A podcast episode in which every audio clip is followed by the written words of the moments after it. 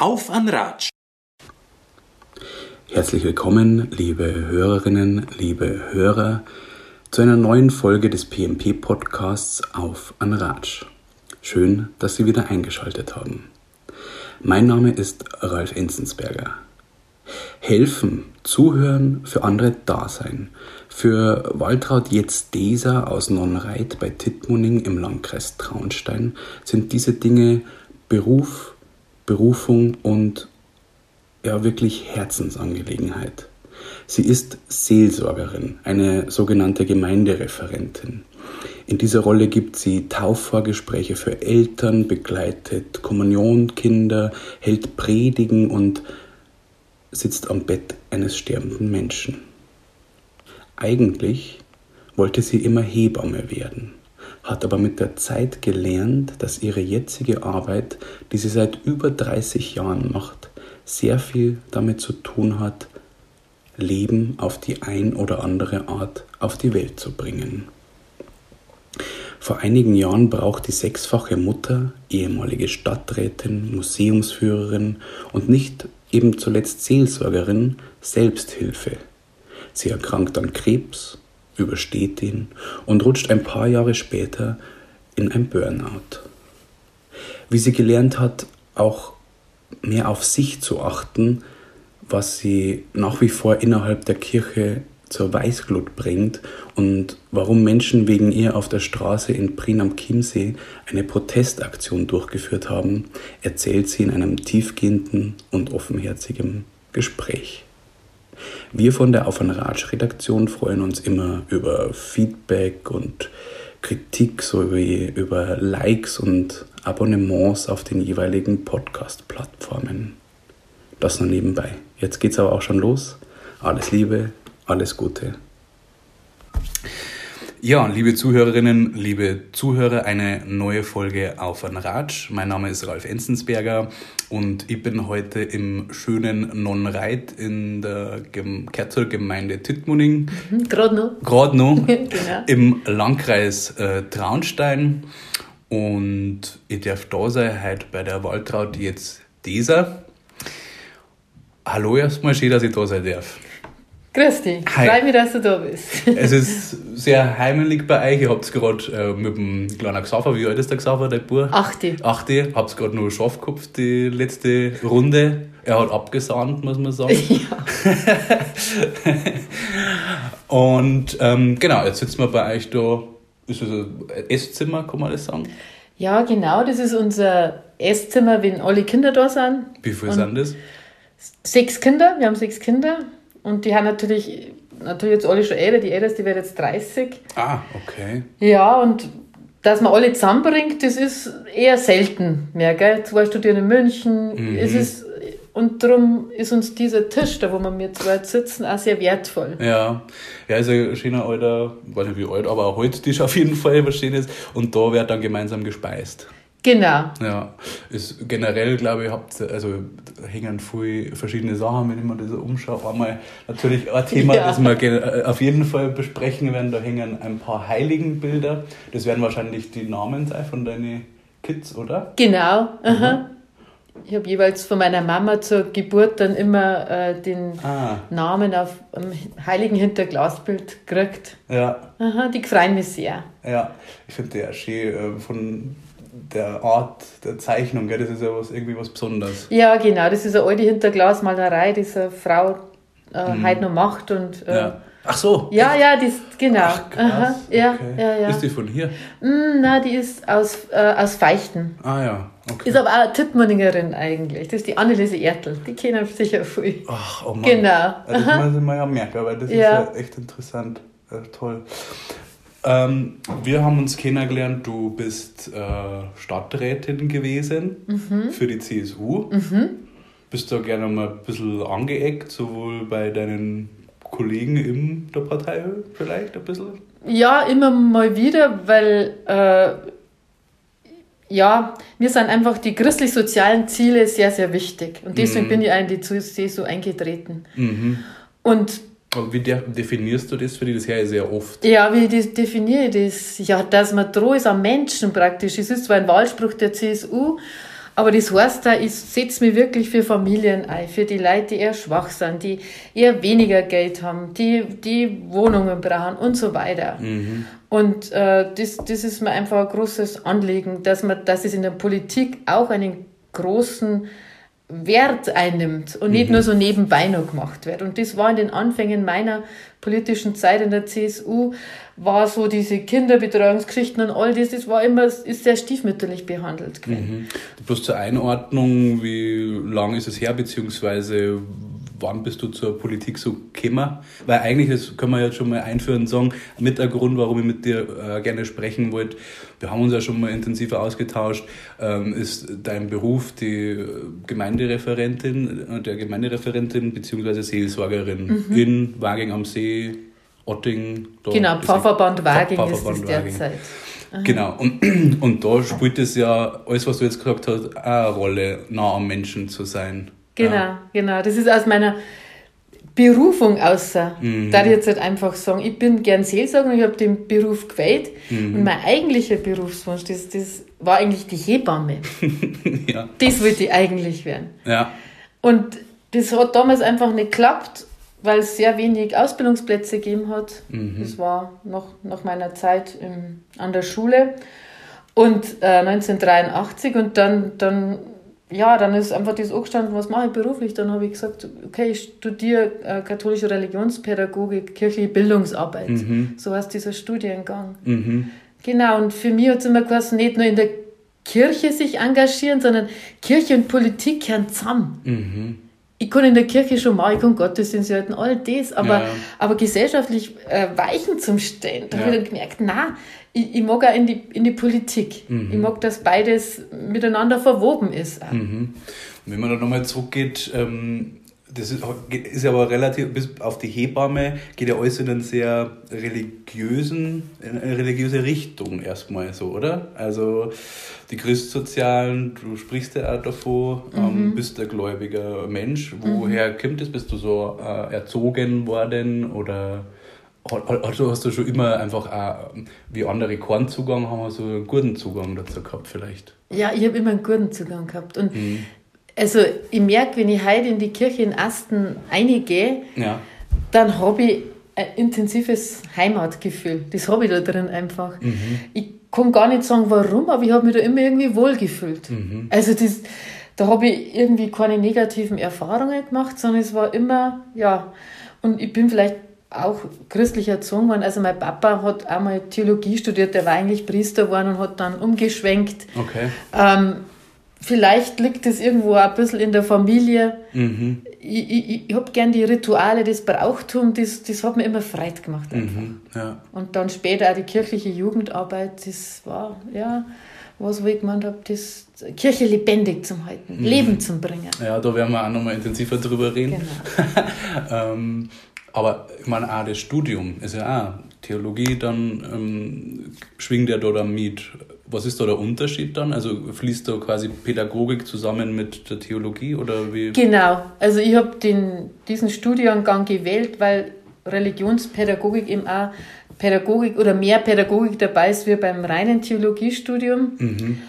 Und äh, ich gern einfach auch mit Gruppen arbeite, mit Menschen mhm. und äh, da hilft mir eben dieses Kombistudium einfach besser. War, mhm. war dann auch so. Ja.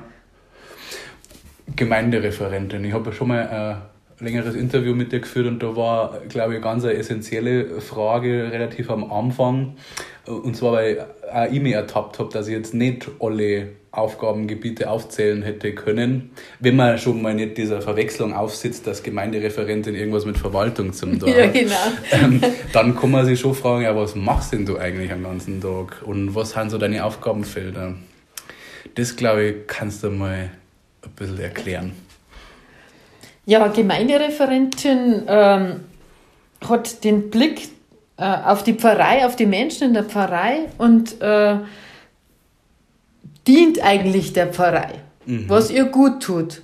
Und äh, das sehe ich jetzt halt einfach äh, zum Beispiel, ich denke an so eine katholische Frauengemeinschaft, dass man sie begleitet, spirituell begleitet, dass mhm. man ihnen beisteht, wenn sie Fragen haben und so weiter. Mhm. Dass man für die ich habe ganz lange Erstkommunionvorbereitung gemacht. Mhm. Ähm, dann auch Taufvorbereitung, dass man mit Taufeltern, Taufeltern Gespräche führt. Mhm. Aber wir dann leider nicht taufen dürfen, das ist das, wo wir vielleicht später noch draufkommen werden. Ja. So dieser Stachel immer. Dann ist es natürlich auch für die alten Menschen da zu sein, mhm. Krankenkommunion zu bringen. Mhm. Für die Leute, die nicht mehr in die Kirche gehen können. Mhm. Dann ist der Teil der Verkündigung in der Kirche. Also Predigtdienste habe ich meist machen dürfen. Es ist offiziell immer noch nicht erlaubt, dass wir in der Eucharistiefeier predigen. Mhm. Äh, natürlich auch den. Also Wort, wir heißt Frauen. Äh, nein, das heißt in dem Fall äh, hauptamtliche Mitarbeiter. Auch die Männer trifft das in dem Fall, ah, nicht ja. gerade die Frauen. Okay. Also das dürfen nur Geweihte, also der ah, ja. Diakon mhm. oder wie gesagt eben der Priester in der Eucharistiefeier. Mhm. Aber zum Glück gibt es schon viele Priester, die sagen, ja, es ist gut, wenn ab und zu wer andere die Predigt hört. Also, ist ja auch so. ja. Das, das es gibt dann einen Impuls mhm. und Input wahrscheinlich. Genau, ja. genau. Wie lange machst du das schon? Äh, seit 89, ja, seit, das sind halt jetzt seit 32 Jahre sind genau. Ja. Wahnsinn. Und macht es dir ja. nur Spaß nach wie vor? Also es macht. Oh. Ja, es macht mir schon Spaß. Doch, doch. Also manchmal äh, blicke mit Wehmut ein bisschen zurück, warum bin ich denn nicht Hebamme geworden? Okay. Und ich habe das im in meiner beruflichen Laufbahn immer nochmal probiert, mich darum zu bewerben. Das ist dann aus familiären Gründen auch nicht mehr gegangen. Mhm. Aber jetzt im Rückblick verstehe ich es besser. Also ich habe den Beruf, so wie ich ihn ausgeübt habe, habe ich auch Leben bringen können. Oder helfen, dass was lebendig wird. Ja. Dass ja. ein bisschen was auf die Welt kommt. Und das ist wieder dieser Dienst der Gemeindereferentin. Schauen, was ist denn da in der Gemeinde? Und mhm. ich helfe euch ein bisschen. Ja dass es Kindergottesdienste gibt, dass ähm, ja, verschiedenste Angebote gibt, die der Seele äh, der Menschen gut tun. Mhm. Vor allem auch, was ich so her, wenn es erzählst, total generationsübergreifend. Gell? Also von ganz klar Kommunion zum Beispiel mhm. bis mhm. zum Sterbebett vielleicht. Ja, oder? genau, genau, genau. Ähm, wie, also das mit der Hebamme hat dich quasi dann immer wieder beschäftigt. Was ist da. Immer wieder. Warum, meinst, meinst du? Hast du da mal darüber nachgedacht, warum dir das so. Weil manchmal, also was man das erzählt hast, ich, hab, ich kann mir das alles schon vorstellen. Aber manchmal denke ich mir auch, dass man vielleicht Berufe so auch ein bisschen aus der rosa-roten Brille, wenn man es wenn noch nie gemacht hat, sieht. ja, das kann sein. Aber durch das, dass ich sechs Kinder auf die Welt gebracht habe. Ah, ja, stimmt. Du bist sehr ähm, erfahren. Ja, habe ich, hab ich das schon mitgekriegt. Und ja. meine Studienkollegin, die ist dann, hat wirklich abgeschwenkt und ist Hebamme geworden. Wir mhm. haben gemeinsam studiert und sie hat es dann gemacht. Und mit der bin ich immer noch ganz gut in Verbindung. Okay. Und darum weiß ich, das ist natürlich nicht Zuckerschlecken immer, eh klar. Ja. Und sie hat mit ähnlichen äh, systemischen Geschichten zu kämpfen wie in der Kirche. Mhm. Also, zum Beispiel? Äh, ja, ein Konflikt zwischen Arzt und Hebamme zum Beispiel. Gell? Mhm. Wenn es jetzt pressiert, dann wird halt dann nochmal was nachgegeben. Also ja. so Geschichten einfach. Ja, ja. Also die ist mittlerweile aus dem Klinikdienst ausgestiegen zum Beispiel. Mhm. Macht dann Heim? Ja, macht Hausbesuche und okay. ist frei, freiberuflich, je nachdem, was möglich ist, tätig. Mhm. Genau. Und was hätte jetzt da so begeistert? Oder wo, wie definierst du für die, warum, das, warum die das so gereizt hätte? Ich meine, die Verbindung, wie du schon sagst, äh, Leben auf die Welt bringen, das ist ja schon mal ein Impuls, glaube ich, genau. der die reizt. Irgendwie, genau. Oder? Und ähm, also wenn ein Kind auf die Welt kommt, dann ist das ein ganz besonderer Moment. Mhm. Und das ist so, jetzt sage ich das vielleicht so ein bisschen spirituell gedeutet auch, das ist es, daten sie Himmel und Erde berühren. Da ist was, mhm. dieses, ähm, das kann man nicht fassen, das kann man nur spüren in dem Moment einfach. Mhm. Das habe ich bei den Geburten jeweils immer so gespürt und, und mei, bei Geburten ist ja so, die Frauen brauchen auch Zuspruch, die brauchen, dass jemand da ist, die brauchen ja. jemand, der Geduld hat, der, der gut zuredet, natürlich der Fachwissen hat, beides mhm, natürlich. Mhm. Und die Erfahrung, die ich dann später noch mal gemacht habe in meinem Seelsorgsberuf, ich bin einmal zu einem, also ein Bauer hier in unserer Gegend ist verstorben, ganz schnell, ähm, Herzinfarkt, mhm. ist nur im Arm von seinem Sohn irgendwie mhm. gelegen und dann haben wir die gerufen und ich bin da hier und und dann ist der Bauer, den ich kennt habe, ist auf dem Bett gelegen und ich gehe in den Raum rein und ich war so und ich ja, was war jetzt da? Da, da, da war es so wie bei einer Geburt. Also es war so, es, es war okay. dieses Gefühl wieder dort, dass sie Himmel und Erde berühren. Also in die und, andere Richtung. Ja, in die andere Richtung. Und das sind Übergänge im Leben, wenn wer auf die Welt kommt oder auch wenn wer geht, mhm. Die, wir uns nicht erklären können. Mhm. Natürlich biologisch, aber da ist noch was anderes mit dabei. Mhm. Die Seele zum Beispiel. Ja, genau, zum Beispiel. genau. Ja, ja, spannend. Also, und mhm. vielleicht, wenn ich es noch fertig erzähle, in na, dem Moment habe ich in dieser Familie dann auch, die haben einfach jemanden braucht, der einer den Übergang begleitet. Unser Papa ist jetzt gestorben, also mhm. dann, jetzt begleiten wir ihn noch mit einem guten Gebet, wir sagen ihm noch alles, was wir vielleicht auf dem Herzen haben, wir bringen ihm ein paar Blumen, wir zünden eine Kerze an. Mhm. Und diese Rituale, Symbole, die helfen uns, ähm, einen Menschen auch gehen zu lassen. Mhm. Und ja, genau. Ja, nein, das ist mhm. sehr spannend. Ich denke mir da immer, wenn es hat, also manchmal ist ja das, äh, wie soll ich sagen, also auch wenn man daran glaubt, dass demjenigen, der da gestorben ist, jetzt gut geht. Ich glaube ja, viel an Schmerz und Trauer ist ja eine Spur, wenn ich es best formulieren darf, Egoismus, weil man jetzt einen geliebten Menschen verloren hat und der nicht mehr da ist. Ich glaube, das ist ja auch was, was man dann aufarbeiten muss oder wo man einfach, wie du mhm. das ja in deinem Job auch dann machst, mhm. Mhm. mit den Leuten darüber reden und das ist das.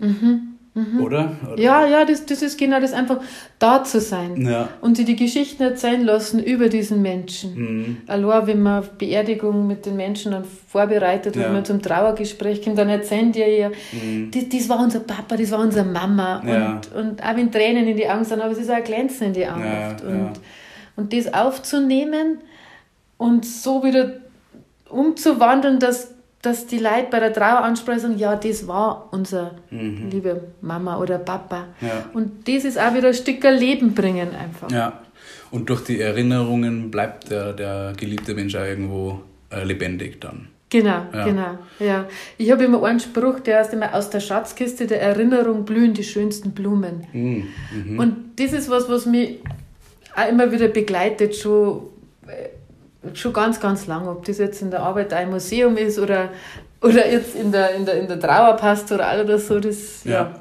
ja. Bist du persönlich mal vom Tod betroffen worden? Also hast du Familienmitglieder gehabt und die leider schon verstorben sind? Also zum Glück nicht. Also mhm. meine El beide Eltern leben noch. Also meine Schwiegermutter ist schon gestorben mhm. und äh, zum Glück aber meine Kinder nicht. Ja. Also das, ja, da bin ich. Weil das, ich habe bloß gefragt, deshalb, mhm. weil, ob, ob mhm. das dann was anderes wäre, weißt du, wie wenn, weil dann bist ja du in einer anderen Rolle. Ja? Und führt vielleicht auch zu der Frage, ähm, wer ist denn dein Seelsorger dann? Mhm. Ja, ja, stimmt. Aber das ist das Schöne jetzt bei uns auch in der Kirche. Also die Kirche hat auch positive Seiten, wenn wir äh, uns steht immer geistlicher Mentor zu. Mhm. Und wir können mit unseren Sorgen dann oft zum, zu, unserem geistlichen, zu unserer geistlichen Mentorin kommen. Mhm. Das ist echt toll. Oder eine Supervision machen. Ja, das, was ist das? Supervision ist ähm, praktisch, da schaut wer mit mir auf meine Arbeit so drüber schauen ah, ja. und, und schaut, oh, schau vielleicht, äh, du versuch mal die Formulierung, wenn du mit der Sekretärin sprichst, dann, dann dann kommt es zwar vielleicht besser zusammen oder so. Ja. Also das hat mir mal sehr viel geholfen an einer, an einer anderen Stelle mal. Mhm. Also das ist ein absoluter Service der Kirche, mhm. den viele Leute, die mit Menschen zu tun haben, äh, denen ihnen gut tun würde, in ja. sozialen Berufen vor allem. Stimmt, ja. Das mhm. denke ich mal, wenn man dann mit diesem man ist ja wie so ein Schwamm, der die Sorgen und, und Schmerzen und was auch immer von dem Patienten oder wen auch immer, wenn man in so einem Beruf, in einem sozialen Beruf arbeitet, äh, aufsaugt. Gell? Mhm. Und ich kann mir nur vorstellen, dass das äh, einen selber auch, wenn man das nicht im Griff hat, auch kaputt machen kann. Gell? Also, genau, genau. Und vor allem, ich weiß ja, wenn ich, ich habe den Eindruck, die Leute stellen dann ob das jetzt von Berufswegen ist oder ob es einfach vom, vom Charakter her so gestrickt sind, oft sie selber hinten an, habe ich den Eindruck. Gell? Mhm. Also unser Beruf ist da sehr gefährdet. Äh, wie viele soziale Berufe oder helfende Berufe einfach mhm. zu geben, zu geben. Und also ich habe die Erfahrung selber auch gemacht. Also mhm. klar sind sechs Kinder anstrengend, ja, und immer dem, ich habe auch immer nebenbei gearbeitet.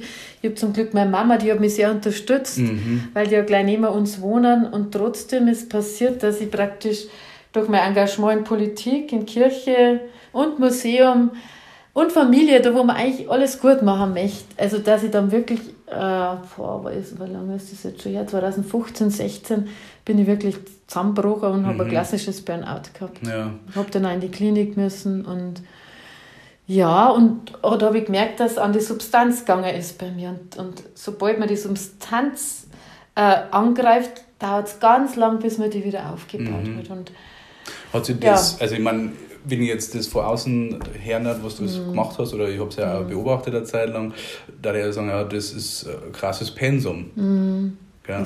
Also, ich meine, allein schon sechs Kinder unterschiedlichsten Alters, also unterschiedlichste Bedürfnisse und in, ja, Respekt. Und dann halt auch noch, aber wo, woher kommt dann dieser Antrieb, dass dann sagst, ja, jetzt, es reicht doch, sechs Kinder zu machen, es reicht doch als Gemeindereferentin im Job ja schon ständig. Ähm, für die Leute dort zu sein. Jetzt muss ich da auch noch. Ja, also Ralf, das ist jetzt wirklich, das ist, ja, die Frage stellt mir mein Mann auch manchmal.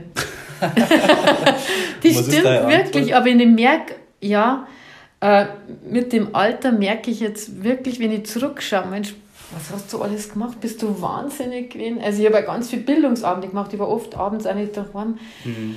Und ich merke jetzt auch wirklich, dass man ja, dass ich mit meinen Kräften haushalten mag. Mhm. Also, dass ich wirklich klar entscheide, mag ich das jetzt noch machen oder mag ich das nicht mehr machen. Mhm. Und das war ein Grund zum Beispiel, warum ich im Stadtrat aufgehört habe. Mhm. So gern, wie ich das gemacht habe und das außer sprudeln dort wieder aus mir, aber es nutzt nichts, wenn es an die Substanz geht. Und, ja. und dann muss man schauen, was ist mir wirklich wertvoll im Leben. Und ich muss sagen, ich habe einen ganz einen lieben Mann, echt eine gute Partnerschaft. Also wir sind jetzt 30 Jahre verheiratet. Also ja. es ist wirklich schön. Ich habe Kinder, die mich brauchen. Ja, äh, und was dann noch zusätzlich geht und den Beruf, wie gesagt. Und ja. Das andere merke ich, da muss ich lernen. Lernen, Nein zu sagen. Mhm. Ja. ja, es ist irgendwie schwer, weil ich vom Typ her so, oh ja, das war schön, oder? Das, ja. ja. Sehr begeisterungsfähig auf jeden genau, Fall. Genau, genau, genau. Oder ich habe eine Idee für eine Ausstellung, ja. oh, das kann man jetzt machen. Und, aber dann muss ich überlegen, aha, habe ich die Kraft dafür, habe ich die Zeit, wäre ich dann auch noch meiner Familie gerecht? Mhm. Also immer das abzuwägen. Und seit dem Burnout und auch seit, ich habe ja Brustkrebs gehabt vor einigen Jahren, mhm das sind alles so Zeichen, die mir gesagt haben, stopp, jetzt, jetzt schau mal, schau auf dich selber, her, her in die eine. Mhm. Was ist wirklich droh im Leben? Okay. Und was mhm. hast du da für Antwort gegeben, zum Beispiel bei der letzten Frage? Was, was ist, wirklich, wirklich droh im Leben? Äh,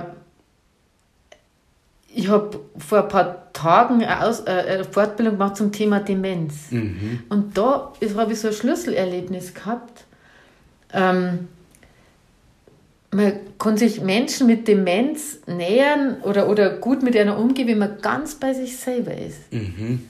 Und, äh, und nicht wieder gleich beim anderen, mhm. sondern in sich reichert, mit sich im Einklang ist, mit seinen weil, eigenen Schwingungen.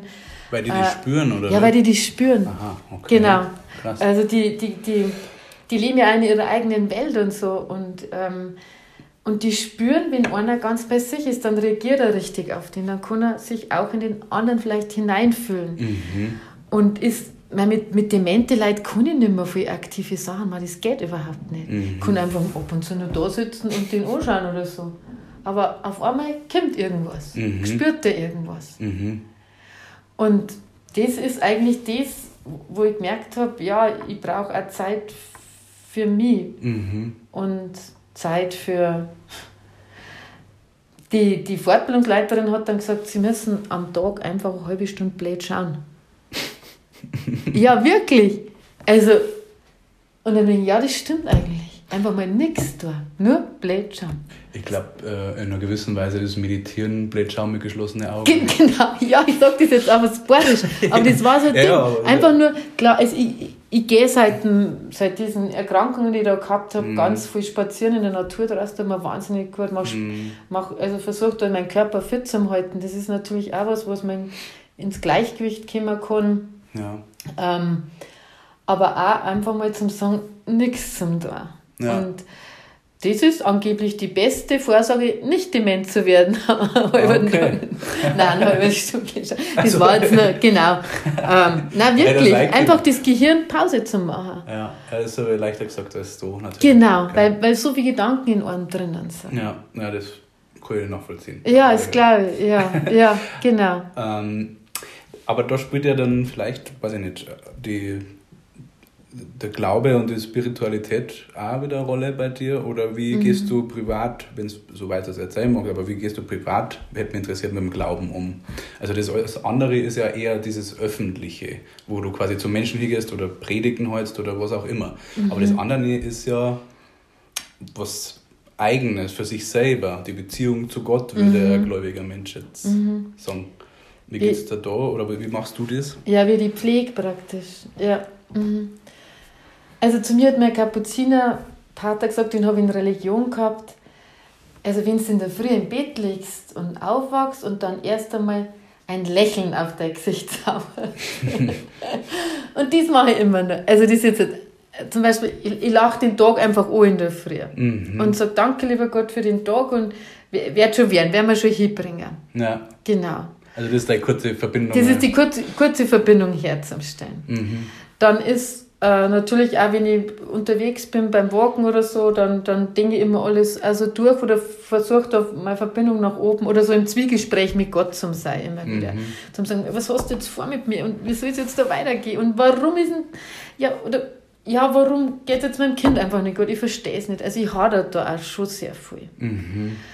Was mir auch noch gut tut, mir in der Kirche zum Einsitzen und einfach nur da zum Sitzen. Mhm ähm, dann, wo, was im Alltag noch da ist, ist einfach unser Tischgebet mit der Familie. Das macht man immer. Also mhm. Also mittags und abends, da wir miteinander Tischgebet beten. Immer gleich, immer das immer Gleiche? Immer das Gleiche. Und am Schluss geben wir uns immer die Hand. Mhm. Also ich bin ja nicht so sehr mhm. gläubig. Mhm. Also zumindest nicht, was jetzt so die Christi-Geschichte angeht, Bibel und so weiter. Aber ich bin der festen Überzeugung, dass da was ist, einerseits. Aber bloß, ich sage das bloß deshalb, weil das, was du aufzeigst, diese Rituale, mhm. das kann ich total nachvollziehen, dass das, egal ob du gläubig bist oder nicht, eine sehr, sehr sinnvolle Sache ist. Weil das ja auch viel, also erstmal, dass man, und da geht wahrscheinlich heutzutage gesamtgesellschaftlich ein bisschen was verloren auch. Ich möchte da auch noch drüber mit dir sprechen, wie du siehst die Zukunft der Kirche auch. Also das geht auch ein bisschen einher. Also wenn ich was diesem ganzen Ding Kirche und Glauben was abgewinnen kann, ist, dass das Zusammenhalt untereinander fördert und Liebe bringt. Mhm. Gell? Mhm. Und da kann man eigentlich nicht dagegen sein. Auch wenn, wenn man nicht an einen Gott glaubt, ehrlich gesagt. Ich habe nur eine banale Frage, wie stellst du dir Gott vor? Also ich habe ein bisschen was dagegen, dass man sich den immer als alten weißen Moor auf einer Wolke sitzend vorstellt, der dann Entscheidungen trifft also mit dieser Personalisierung habe ich so ein Problem, mhm. weil das an meinem Rational, das glaube ich einfach nicht. Womit, das verstehe, das ja. verstehe.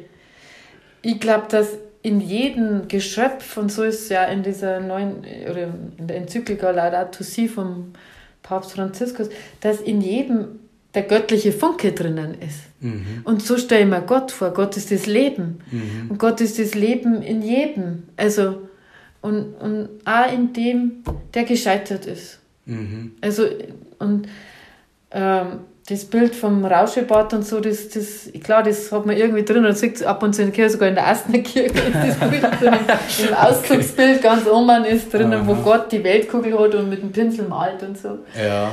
Ja, aber ich sage das auch, unsere Menschen jetzt auch im Seniorenheim und so, wir alle tragen das göttliche Licht in uns ja. und müssen es entdecken. Ja. Also, und das, äh, muss man immer wieder freischaufeln ja. und, und schauen, ah, du bist wertvoll, du bist geliebt, mhm. in die Liebe, wie du gesagt hast. Du, mhm.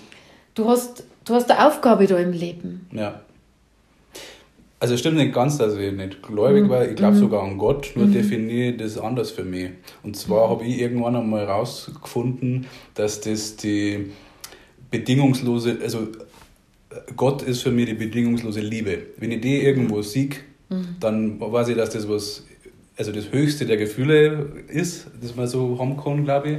Und da merke ich auch das wenn man so möchte, das Übernatürliche, weil das stärker ist wie alles andere. Mhm. Und da mhm. sehe ich Gott, ehrlich gesagt. Mhm. Würdest du mir da. Ja, absolut, gibt dir voll recht. Das ist ja. die.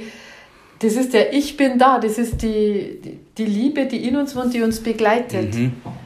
Und trotzdem gibt es das Leid im Leben und all, all das. Aber äh, es gibt einen Satz, du kannst nie tiefer fallen als wie in die Hände Gottes. Mhm. Also da, da fallst du nie aus. Mhm.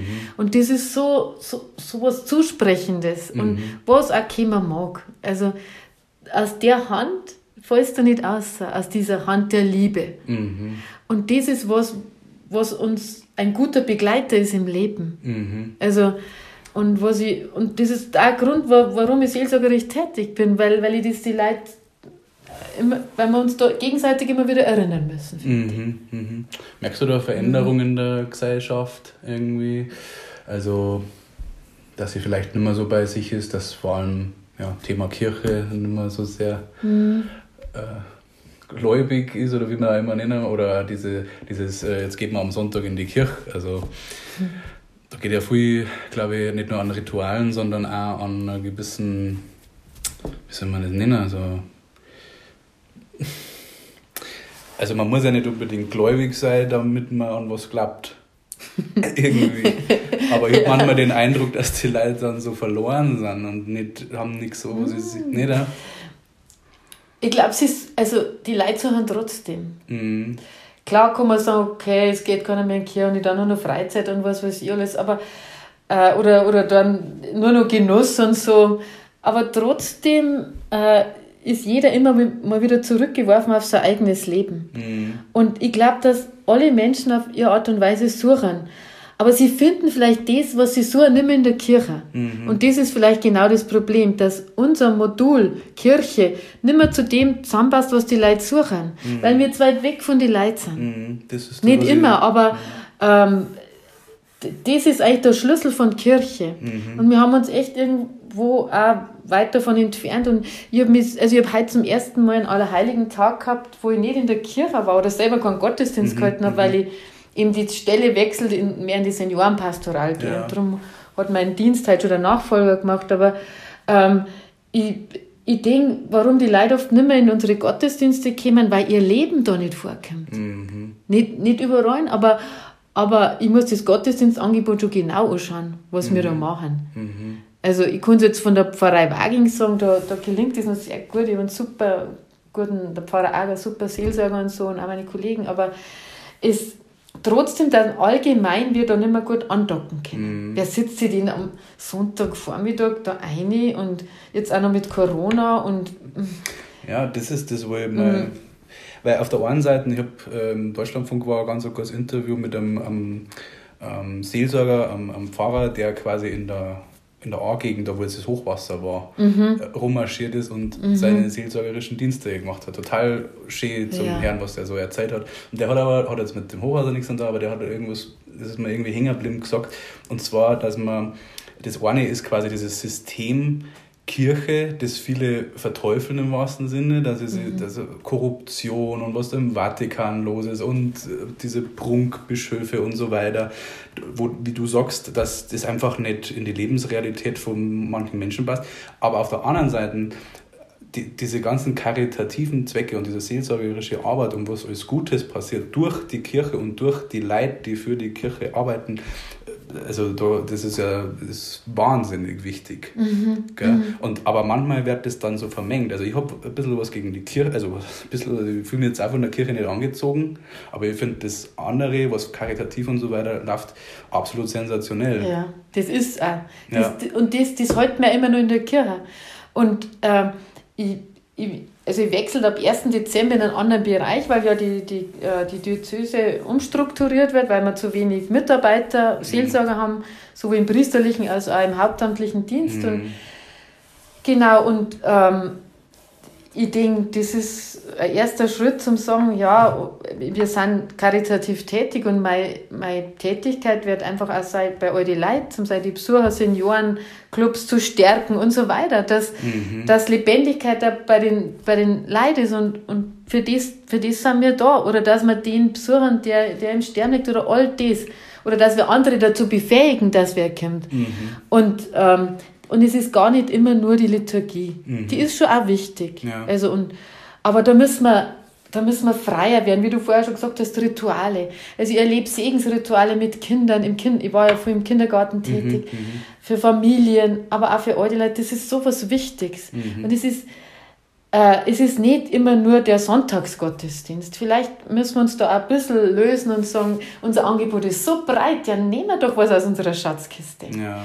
Und Sicher ist die Schatz, in der Schatzkiste auch die Eucharistiefeier. Mhm. Aber wenn wir sie nur immer auf den Priester zentrieren, dann können wir bald zusammenbacken, weil wir die Priester nicht mehr haben. Genau. Und da muss ich sagen, dann verliere ich auch die wunderbare Eucharistie, also das Brotteilen, mhm. das, was man Nahrung gibt. Gell? Ja, aber das sind mhm. ja alles so philosophische Bilder eigentlich, wo ich es immer ein bisschen schade finde, dass das so, man behandelt manchmal die Leute wie Kinder. Also ich verstehe das nur, dass man plakative Bilder zeichnet im Grundschulalter oder so. Äh, ähm, Gibt es ja aus der Bibel zigfach so Gleichnisse im Endeffekt ja auch, was ich total verstehen kann, aber dieses ganze wird dann ins Erwachsenenalter, das, das tischt man auch 60-Jährigen dann noch auf, weißt du? Und obwohl mhm. man dem viel mehr diese, dieses Philosophische zutrauen könnte. Mhm. Es ist irgendwie so, wo ich, wo ich dann nicht mehr ganz dabei bin, wenn mir jemand erzählt, dass äh, irgendwer vom Wal gefressen worden ist und dann wieder ausgespuckt worden ist. Ja. So. Das, ja. ja, das ja. ja. ist ein hochphilosophisches Buch. Also ich genau. habe ja viel in der Bibel gelesen. Bei mhm. mir steht auch am steht der Bibel. Mhm. Ich habe mhm. schon, schon einiges gelesen und ich finde es echt gut, weil es philosophisch und mit Jesus kann ich sehr viel anfangen. Den mhm. finde ich wahnsinnig spannend. Mhm. Aber ich fühle mich ein bisschen, salopp gesagt, verarscht dann manchmal, weißt du? Mhm. Kannst du ja, das nachvollziehen? Das kann ich nachvollziehen. Aber das ist genau, wo wir als Kirche äh, uns äh, ja, äh, ja, an, an der, wir, uns selber backen müssen und sagen, wie, wir vermitteln wir Glauben. Mhm. Und, und da müssen wir wirklich sagen, wir können da nicht mit, die, mit, mit so Geschichten da daherkommen, sondern das Faszinierende an der Bibel, das hast du jetzt schon gesagt, das ist das, was, was bedeuten die Jonah-Geschichte? Wie geht es mir als, als wenn ich da im Walfisch drinnen bin, es ist eigentlich diese Ursuppe, wo ich irgendwann mal drinnen war und dann ja. raus ins Leben und dann haut es wieder nicht hin. Und, und am Schluss habe ich gemeint, ich habe es richtig gemacht, dann geht einer der Ritzi noch Strauß ein und, und von dort. Also lieber Gott, jetzt klang es endgültig. Ja. Super gute Geschichte an sich. Super gute Geschichte. Ja. Und genau so ist die Bibel voll von so Weisheitsgeschichten oder Lebensgeschichten. Und und darum geht es, die, die so aufzubereiten, dass sie sowohl für die Kinder als auch für den alten Menschen und für den im, im Erwachsenenalter, wie er immer, dass er mit seinem Leben da andocken kann. Ha, das bin ja ich. Ja. Und wenn wir das schaffen, genau. das bin ja ich, dann, dann haben wir viel gewonnen. Dann ja. ist die Botschaft lebendig. Und dann sieht der Mensch, der das gehört hat, auch einen Mehrwert drin hier in, ja. der, in der Predigt oder genau. im Gottesdienst zum sein. Genau. Dann geht er raus mit einem, sagen wir mal, wie andere meditieren gehen oder in einer mhm. Yoga-Gruppen oder sowas wo man sagt, das ist äh, Me-Time, sagt man neudeutsch. ja, gell? genau. Also ich glaube schon, dass man, wenn man das cool aufzeigt, sage ich jetzt einmal, dass ähm, das als dass die Möglichkeit da war, das in die Moderne zu führen. So. Aber das ist meines, äh, aus meinem objektiven Blick raus, manchmal haben das einfach sehr trostlose Veranstaltungen mhm, da drinnen. So ja. kühl und so mhm. unnahbar ja. und äh, mhm. das finde ich so schade. Das ist echt schade. Und das ist auch, an was ich, warum ich an Kirche leide, muss ich jetzt wirklich sagen. Mhm. Äh, Nietzsche hat einmal gesagt, mei, wenn eure Gottesdienste fröhlicher wären, wenn da mehr, dann, dann darf ich euch die Botschaft schon abnehmen. Das ist genau das. ja, äh, genau. ja, und wir mit unseren, ab, also wirklich manchmal zirgerten Kirchenlieder, wo ist denn da Fröhlichkeit? Wo ist denn da, wo sprudelt es denn da noch? Ja. Und wenn uns wer von außen mit dran sagt, naja, also, ja. und, und was, warum tut sie da so wenig? Ich meine, das ist ja, ja, ist ja nicht erst seit gestern. Ja, so. weil da Traditionen drin sind, die ziehen, also konservative, das müssen wir alles so behalten, wie es immer war, war doch so gut. Und, und eigentlich müsste man sich halt aufmachen, das Gute zu prüfen und sagen, okay, tragen wir das noch weiter oder nicht. Aber, ähm, und äh, ich habe vor, ja, ich bin seit gute 30 Jahren im Dienst und wie ich zum Studieren angefangen habe, war Aufbruch in der Kirche. Mhm. Also, das war Wieso, was hat sich da verändert? Ja, da hat es geheißen, die Diakonat der Frau ist bald da. Also mhm. es war mir klar. Mhm. Und in meiner Dienstzeit erlebe ich das noch. Mhm. Zölibat wird aufkommen. Also das, und das ist ja alles nicht vorwärts gegangen, sondern eher rückwärts. Ja. Wir haben das neue geistliche Lied gut gebret. Ich war lange in einer Band. Amos, Amos war ein Prophet, so ein richtiger Kämpfer mhm. gegen, gegen die Bourgeoisie von damals. Und, mhm. und ja, äh, ich muss sagen, ich habe echt lange gekämpft, kämpft, kämpft und, und ähm, ja, jetzt, jetzt hoffe ich, oder ich hoffe, also ich habe die Hoffnung immer noch nicht verloren, aber, aber schon langsam merke ich, und das ist auch der Grund, warum ich gesagt habe, okay, ich, ich gehe jetzt in eine Sonderseelsorge, Seniorenpastoral, dann mhm. muss ich vielleicht nicht mehr ganz so viel kämpfen als Frau. Mhm. Ich, ich, es tut mir nicht weh, wenn ich wieder nicht taufen darf und wieder keine, keine, keine ähm, Trauung machen darf. Auch ein wichtiges Thema. Jetzt kommen wir vielleicht mal ja. dazu. Das Thema Frau in der Kirche. Erstmal mhm. vielleicht die Brücke dazu hätte ich nur eine Frage. Und zwar, warum hast du ähm, nicht für den leichteren Weg äh, entschieden und bist ins evangelische, in die evangelische mhm. Richtung gegangen? Hm, das hängt mit meiner Lebensgeschichte zusammen, mit meiner Prägung. Ich, ich bin da in Asten aufgewachsen. Ja. Und ich habe das wirklich gesagt.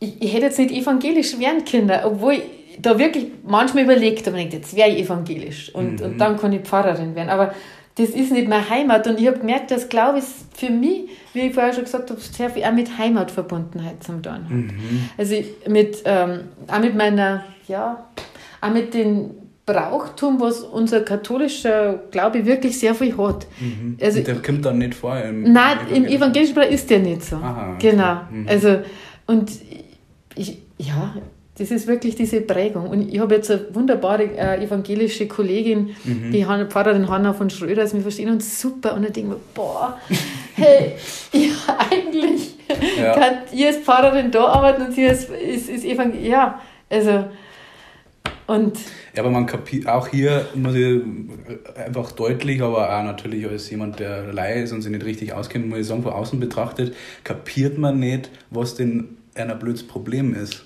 Also, wenn man doch schon sieht, dass es in der äh, Geschwisterkirche oder wie sagt man im Evangelischen halt, dass es funktioniert offenbar, dass äh, Pfarrer eine Familie haben kann. Und mal mhm. ganz ehrlich, ähm, wie kann denn, also es ist doch viel besser, wenn jemand Probleme und Familienleben und so selber miterlebt äh, um dann, wenn es Probleme gibt in der Familie als Seelsorger tätig zu sein. Das ich mir auch immer, wie, der kann ja nicht vor irgendwas reden, wo er keine Ahnung hat. Er predigt die Ehe, wie wichtig die ist mhm. und so. Mhm. Gell? Mhm. Aber wenn er, mhm. weißt du, was ich meine? Und ähm, das andere ist schon, man sieht ja, dass es funktioniert, auch dass Frauen das machen können.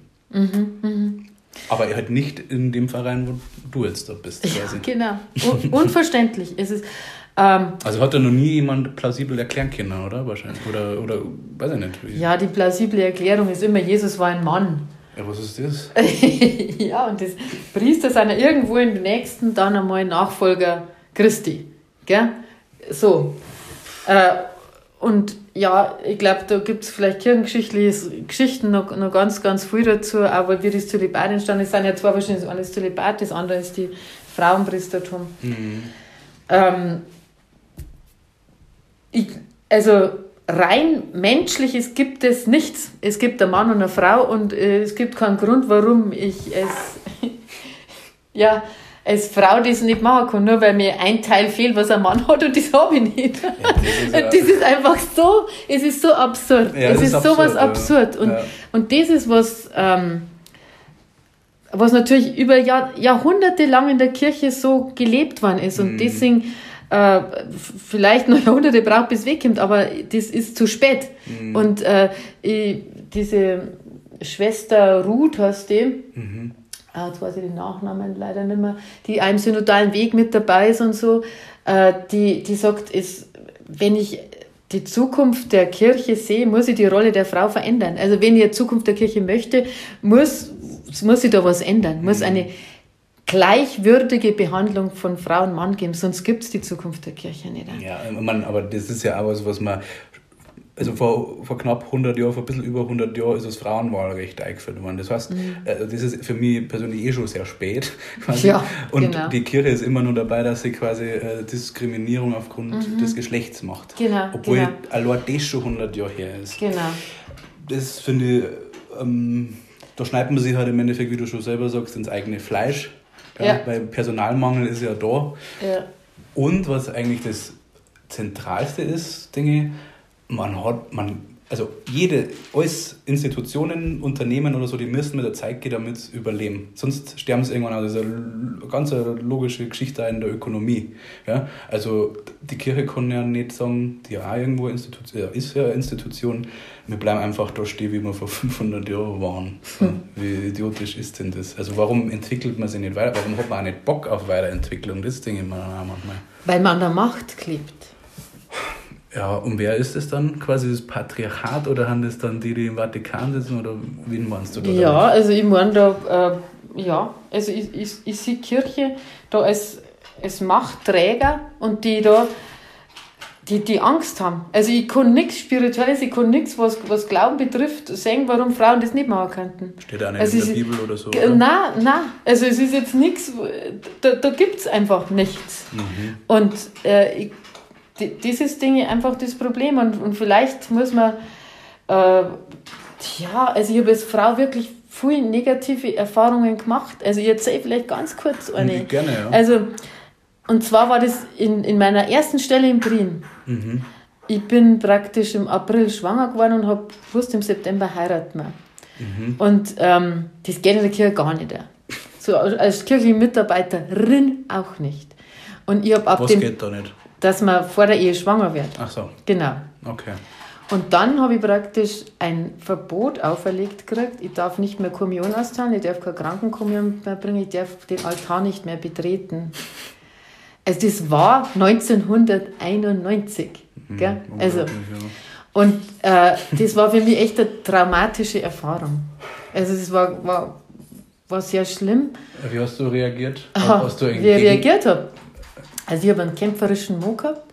Mhm. Und der hat, ist damals mit seiner Studentengemeinde, sie sind dann gekommen nach Brien und haben wirklich demonstriert und haben, und meine Jugendlichen in Brien haben sie auf dem Odeonsplatz hingestellt, da war mhm. Aktion für das Leben. Mhm.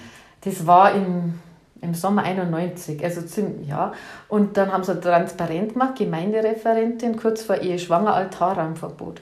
Und dann ist der Bischof gekommen, der äh, zuständig ist, war damals der Bischof Siebler, der ist jetzt schon gestorben, mhm. gesagt, in meiner Diözese gibt es das nicht. Dann haben die Jungen gesagt, doch, das gibt es. dann ist ein großer Streit entstanden und ja, es war, das, das war schwer, aber was ist rausgekommen dann? Ach, was rausgekommen ist, die Kirche hat es hinter den Priester gestellt, der das Verbot ausgesprochen hat. Okay. Und ab dem mhm. Zeitpunkt meiner Heirat habe ich wieder Kommunion austeilen dürfen. Das, das ist so absurd, kann man sich nicht vorstellen. Also ich habe das transparent heute noch. Aber ich merke, dass, dass, man, dass man immer nur weh tut halt einfach. Also das ist was, was mit mhm. jeder Schwangerschaft wieder gekommen ist. Und, mhm. und äh, ja, und so sind die Erfahrungen eigentlich immer mal wieder weitergegangen. Mhm. Also ich bin das erste Mal jetzt, ja, wo ich, ja, bei, beim wo ich sage, ja, da, da fühle ich mich jetzt eigentlich ganz wohl. Aber also es ist sehr, sehr schwierig. Also ich habe zum Beispiel auch einen Priester erlebt, der hat meinem Kind zum Beispiel kein Kreuzerl auf die Stirn gemacht oder so. Weil? Ganz bewusst nicht. Auch. Warum? Weil du... Weil, weil ich in der Kirche tätig bin. Der, wollte, der hat mich einfach überhaupt nicht ausstehen können. Also es gibt immer wieder so Sachen, die einen in sein, ja, in sein weibliches Herz halt einfach treffen. Und das, mhm. nur weil ich eine Frau bin. Und die Stelle, wenn ich damals am Mogwin war und meine Frau war kurz vor der Ehe schwanger geworden, das, da hätte überhaupt keiner was gesagt. Ja. Nur weil ich die Frau bin, ja. nur weil ich das Kind in meinem Bauch drin habe. Mhm. Und der Kirche, wo sie hier steht, Aktion für das Leben, so anders handelt. Mhm. Sie gingen hier gegen Abtreibungen und so und die eigene Leid. Und das sieht man, wenn ich, ich, ich weiß nicht, ob da irgendwelche, äh, wie soll ich sagen, was macht mich schlechter? Mhm. Also hier bin mir dann so, ja. Also ist tatsächlich so tief gegangen. Das ist tief gegangen. Mhm. Ja, das geht tief so. Weil sonst denke ich mal, also so wie die jetzt, jetzt einschätze, bist du ja eine sehr starke Persönlichkeit eigentlich. Ja, das, das bin ich. Ich habe da draußen. Also zumindest auch jemand, ja. der. Deshalb habe ich vorher gefragt, wie hast du mhm. reagiert. Mhm. Ich kann mir auch vorstellen, dass ähm, die Waldrat von heute sich das nicht gefallen lassen und dann auch mal aufbrausender sein könnte. Mhm. Und mhm Aber weiß ich nicht, war das damals noch anders oder hat dich das einfach auch so getroffen? Das hat mich getroffen ja. und da hat mir mein Moserverkäufer, der hat das eigentlich übernommen. Ja. Also, und ich war schon auch, also ich, aber nein. Ja, aber krass, dass das, ja, echt interessant, also im negativen Sinne. Natürlich. Im negativen Sinne, ja. Und. Dann, dann sieht man eigentlich, wie Kirche tickt. Klar, da sie das jetzt nicht mehr machen, das machen sie jetzt nicht mehr. Aber trotzdem allein, dass sie sagen, ähm, ja, die Katze. Äh, Frauen dürfen nicht Diakon werden, allein deswegen. Mhm. Ist das äh, mit welchem Grund? Ja, eben, also, ich habe mir gedacht, du kannst mir die Antwort sagen. Nein, ich kann das nicht sagen. Also, ich kann das kirchengeschichtlich, äh, ja, so habe ich dir ja schon gesagt, ja, ja. aber also es hat sogar in der Bibel die Lydia gegeben zum Beispiel die war eine Purpehändlerin, eine taffe Frau und die, die hat geschaut, dass die Gemeinde zusammengehalten hat und so weiter. Mhm. Das waren Diakoninnen. Oder die Maria Magdalena. Mhm. Also unser Erstkind, die Magdalena, die jetzt 30 wird, die, die damals, mit der ich damals schwanger war. Mhm. Also die Magdalena war die Gefährtin von Jesus. Und da gibt es einen wunderbaren Film dazu, Maria Magdalena, da sieht man die, die hat Menschen getauft auch. Ah, ja. Aber die Kirche, die mag es halt einfach nicht hören. Also das ist halt, nein, das mag es nicht sein. Das, ja, und dabei gehen ihr so viele Talente verloren von ja. Frauen, meine Kolleginnen, wo ich mir denke, boah, dann alle. Das, ist die boah, das war die Katze. okay. Mm, so, so, wunderbare Leute, die für die Menschen da sind. Ja, um das geht es ja in letzter Instanz. Um dies, und dies musst du, um das geht in der mhm. Kirche. Nimm deine Talente und, und und sei für die Menschen da. Ja. Und wenn ich im Seniorenheim bin mit meinen zwischen 90 und 100-jährigen Leuten, das ist so nett, die haben alle mal gesagt, und bist du jetzt schon Pfarrerin? Dann sage ich, nein, hat immer noch nicht hingehauen, aber das wird schon. das ist so nett, weil für die Leute, ja. da drinnen bin ich einfach die Pfarrerin. Ja, das, ich, ich verkörper da die Kirche, ich bin für einer da, ich teile die Kommunion aus. Wo ist das Problem? Ja, voll das ist generell, Seniorenheime haben da manchmal ganz interessant oder ältere Menschen generell. Ich habe das in dem Kontext ähm, gemerkt, als ich mal äh, geflüchtete Menschen äh, über mehrere Jahre quasi immer mal wieder nachgefragt habe, wie es ihnen geht, also wo es dann gekommen sind. Und dann ja früh in der Altenpflege gelandet. Und das ist mhm. auch eine schöne Parallele, finde ich, weil in Zeiten, wo Rassismus und so weiter wieder aufflammt, ja, wo man auch, ähm, wo Gutmenschentum auf einmal ein negativer Begriff ist, ein guter Mensch zu sein. Ähm, denen alten Menschen, die waren einfach nur dankbar, dass jemand da ist für sie und scheißegal, ob der aus Afghanistan, Syrien oder aus Tittmoning ist. Mhm. Und mhm. das, ähm, mhm. weißt also denen ist scheißegal, ob die Pfarrerin eine Frau ist, Hauptsache sie ist da genau. für einen. Und es ist egal, welche Nationalität man hat, wenn man für einen da ist. Mhm. Also, mhm. Das ist eigentlich ganz interessant. Das ist interessant, weil da die, die spüren, wenn eine Liebe fließt und eine mhm. Achtung vom anderen. Und um das geht es eigentlich. Ja. Also das ist, und das ist auch ein Grund, warum ich sage, ich gehe jetzt mehr in diese Sparte ein. Mhm. Das ist wirklich ein Grund. Ja. Weil, weil da, da ist gleich, ob ich eine Frau bin, ein Mann oder sonst irgendwas, die nehmen mich so, wie ich bin. Ja, interessant. Und ja. das Schöne ist eigentlich dann wieder an unserem Beruf, ich werde jetzt Zeit, dass ich für, für die Leute da bin auch. Mhm. Das ist doch wunderbar. Ja. Also mein Beruf ist, dass ich mir mal eine halbe Stunde zu jemandem hier sitze und der erzählt mir seine Lebensgeschichte. ja. Das ist super. Ja, das aber im Endeffekt mache ich ja gerade das. Ja, genau. Stimmt. ja. Wir ja. nehmen die gleich in die Zunft der Seelsorger ja.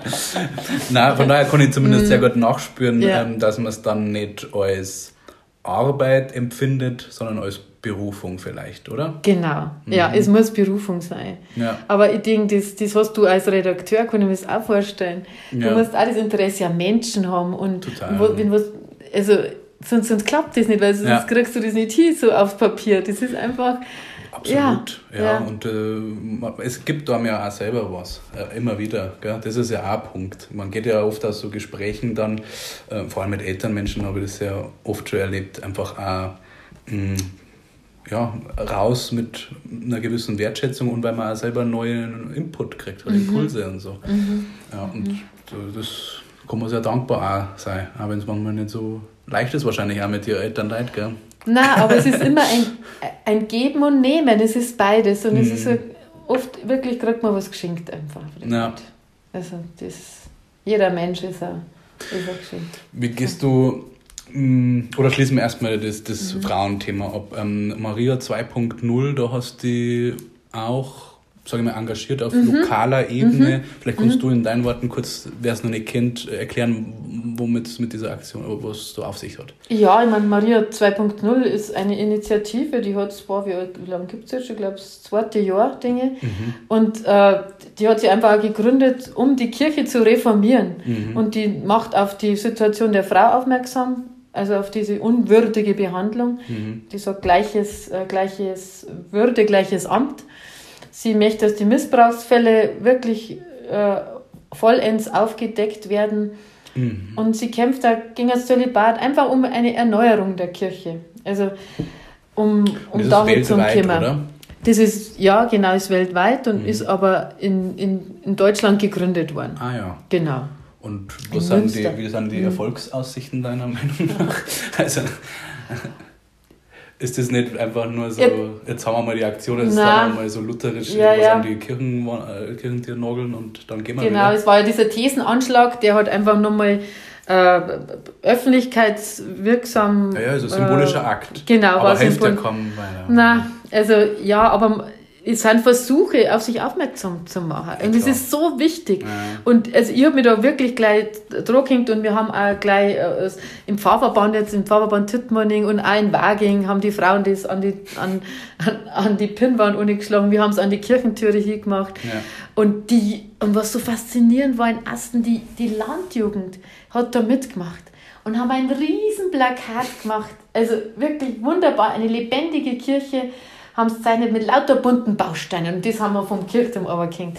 Und ich war so gerührt, auch wie die Jugendlichen dann interviewt haben, warum macht ihr das? Und, und alle geht es eigentlich um das Gleiche, um das, was wir jetzt schon die ganze Zeit reden. Mhm. Kirche muss zum Menschen hin. Ja. Sollte endlich den Chaos aufhören zwischen Unterscheidung äh, oder diese Ungleichbehandlung zwischen Mann und Frau. Ja. Und das ist was, wo ich mir denke, da ist Potenzial da. Mhm. Und ich hoffe, dass Maria 2.0 das wieder, kostet sehr viel Energie, immer gegen äh, mhm. gegen den Strom anzukämpfen. Ja, das glaube ich.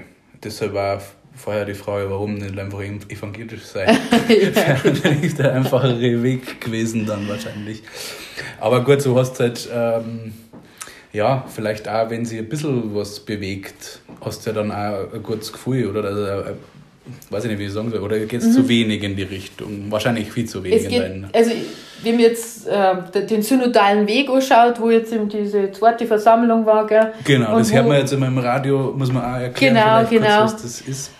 Äh, ja, synodale Weg jetzt in Deutschland, also ich sage es jetzt nur für Deutschland, ist einfach, wo man sich mit dem Zentralkomitee der deutschen Katholiken äh, mit, mit Teilen aus dem Klerus, aus dem Volk einfach auf den Weg macht und sagt, Mensch, wo äh, wo ist dran, dass sich Kirche erneuert. Und da gibt es verschiedene Gruppen, eben zum, auch eine, äh, ein Forum über, über, die, über die Frauen in der Kirche, aber auch über gleichgeschlechtliche Beziehungen mhm. ähm, und Albers Zölibat und so weiter. Und äh, da machen sie Leute einfach Gedanken. Mhm. Es geht langsam vorwärts. Mhm. Also ich habe jetzt da den Bericht, den Schlussbericht oder vom, vom zweiten Treffen da sind einige äh, äh, frühzeitig abgereist und es haben Beschlüsse nicht gefasst werden können. Ja, es ist schade, aber ich sehe schon eine kleine Hoffnung drin. Es ist doch gut, wenn man sie auf den Weg macht. Man macht wenigstens was. Ja, eh besser als nichts. Ist besser als nichts. Mhm. Und synodal oder was einfach zusammen sein und, und sich mit was auseinandersetzen. Mhm. Und das ist besser wie, besser wie nichts ich habe es ein bisschen so verstanden, laienhaft wieder. Ich habe ja auch nur aus dem, ich habe das im Deutschlandfunk halt verfolgt, weil sie da halt regelmäßig darüber berichtet haben. Schon auch ein bisschen so dieses Zeichen dafür, dass man nicht von oben herab regiert, so, sondern dass man versucht, äh, Vol das Volk oder die, mhm. die, Kirchengemeinde vor Ort halt mitzunehmen und denen ja Stimme zu geben. Genau. Was ja vom Ansatz her völlig also gut ist eigentlich. Super. Ja. Da, da geht es um, um die Basis zu hören einfach. Und ja. das, ist, das ist absolut wichtig. Und darum sehe ich es ja als guten Weg. Ja. Also und kann das nur unterstützen und eigentlich kann man nur gemeinsam beten, dass was Gutes rauskommt dabei für die Kirche. Das Fun ist Fact, höchste Eisenbahn.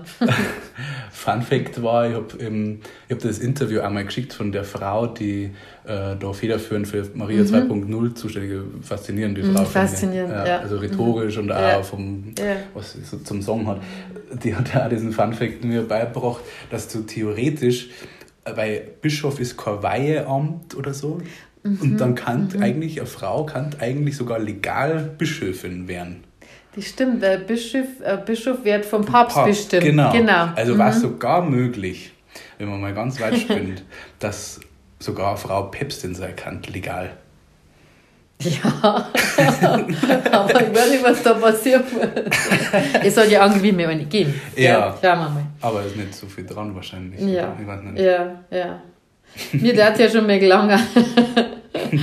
aber diese Bewegung, glaube ich, muss wirklich von unten kommen. Mhm. Also es hat ja mal zu meiner, also wie ich noch jünger war, das ist jetzt schon, glaube ich, 25 Jahre, hat es ja diese Kirche von unten gegeben, diese Bewegung. Mhm. Haben wir da einen Asten gemacht und so. Nur, nur so kann sich was verändern und mhm. ähm, ja, vielleicht gehen wir auch wieder zurück zum urgemeindlichen Prinzip, dass einfach diese Gemeinden vor Ort gehen muss, die selber auf sich schauen. Mhm. Und ich sage in jeder Pfarrei, jetzt wo ich in Otting bin, in diesem Dorfpfarreien, Leute, ihr müsst selber schauen. Mhm. Ihr müsst selber schauen, dass euer Pfarrei lebendig bleibt. Mhm. Schaut, dass Leute habt, die Wortgottesdienstleiter machen, die Dienste übernehmen. Weil mhm.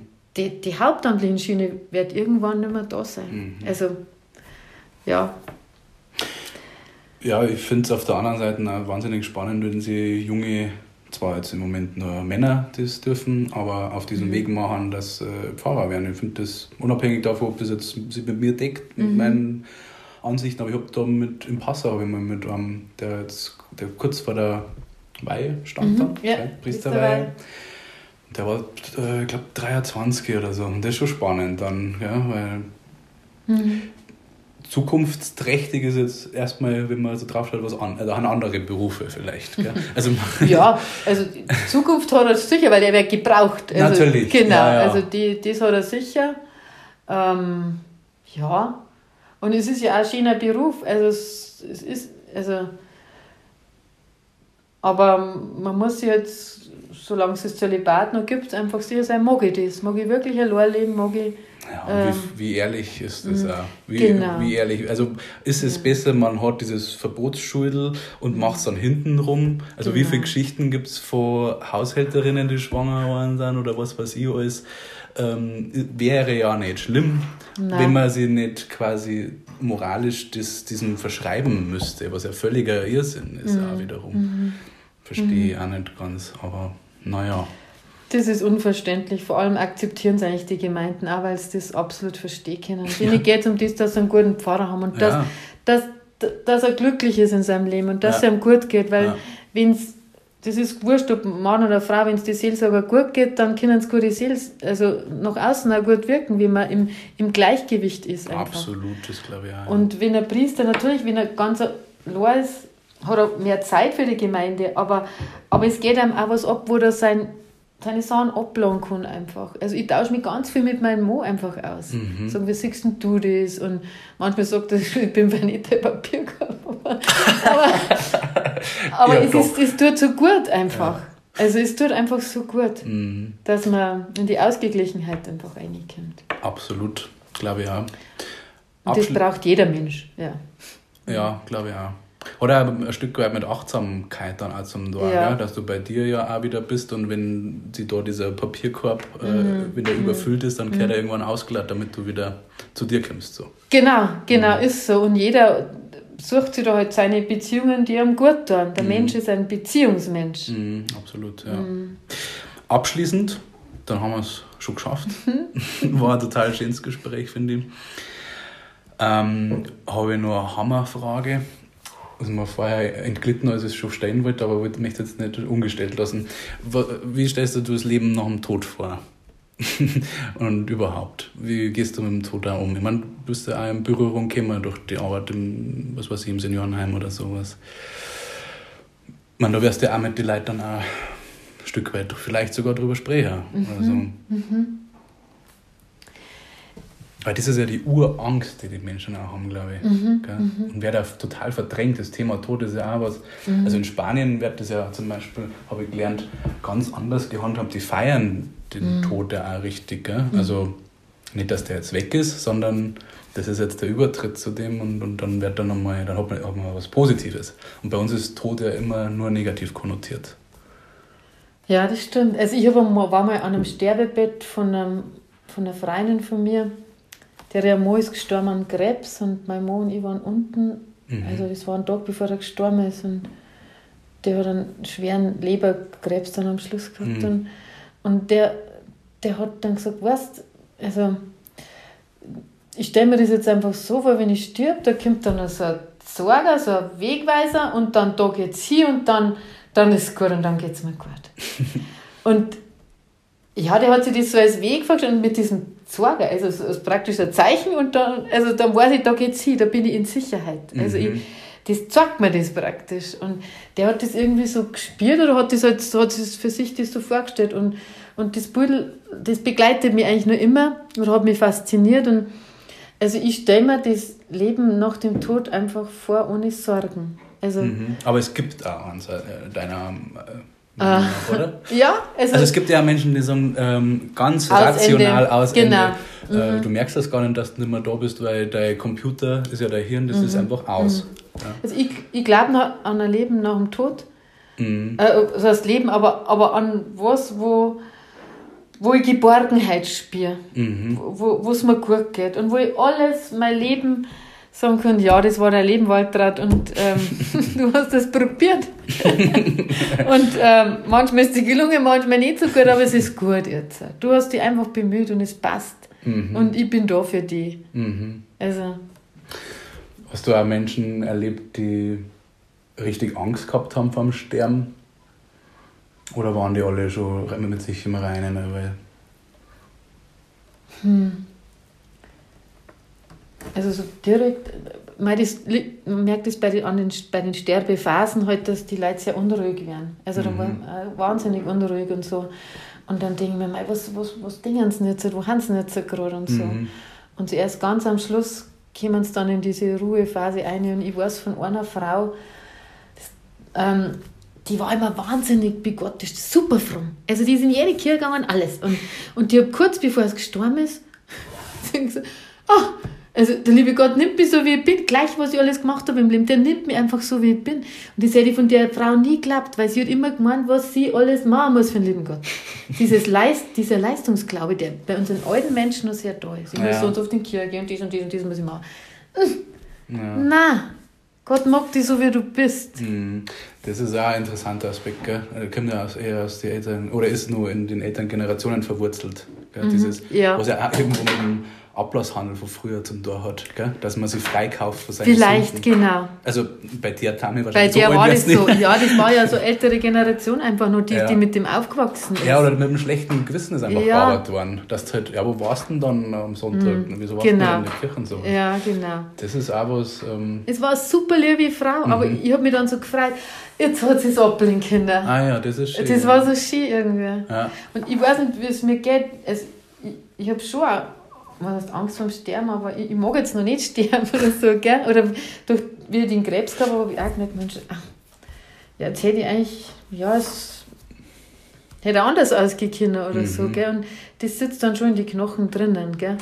Hast du eine gewisse Ungewissheit natürlich ja gehabt, oder? Also, ja, schon mal kurz einfach. Oder ja, das hat man halt dann einfach. Und das ist so ein bisschen mit dabei, aber ja, das wird schon wieder. Ich denke positiv, ist eh klar. Ah, Immer positiv. Aber trotzdem okay. ist man ein bisschen einbremst einfach. Halt, stopp.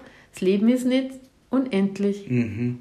Ist das tatsächlich so eine Erkenntnis, die du dadurch auch nochmal verstärkt gewonnen ja. hast? Ja.